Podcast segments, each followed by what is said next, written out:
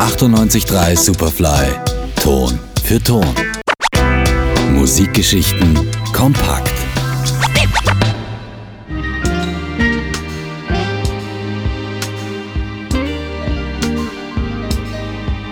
Madonna und Miles Davis haben sicher nicht viel gemeinsam, aber eine Gemeinsamkeit hat einen Namen: Reggie Lucas. Denn mit beiden hat der 63-jährige Gitarrist und Produzent im Laufe seiner über 40-jährigen Karriere gearbeitet. Me and Mrs. Jones.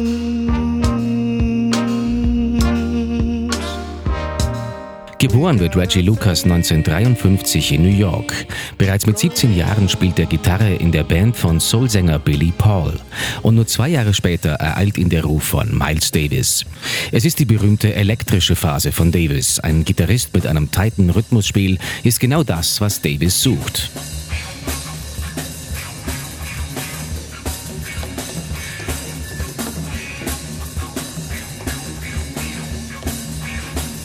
Zur gleichen Zeit spielt in Davis Band ein junger Perkussionist namens James Mtume.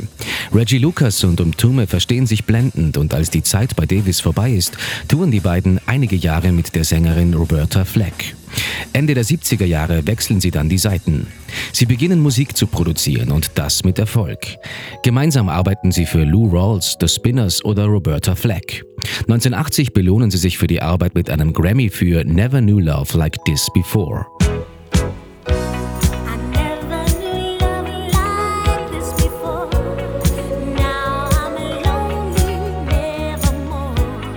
Lucas ist jetzt ein gefragter Produzent. 1983 schickt ihm Universal eine talentierte weiße Sängerin ins Studio, die schwarze Musik machen will. Die Dame nennt sich Madonna.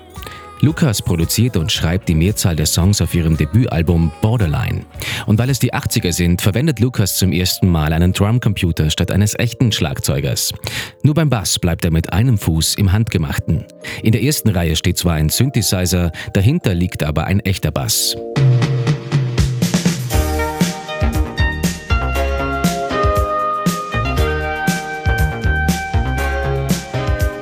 1986 gründet er in New Jersey die Quantum Sound Studios. Zu ihm kommen so unterschiedliche Bands wie die Pet Shop Boys, Jeff Buckley oder Sepultura. Mitte der 90er verkauft Lucas das Studio aber wieder und seitdem ist es eher still um ihn geworden.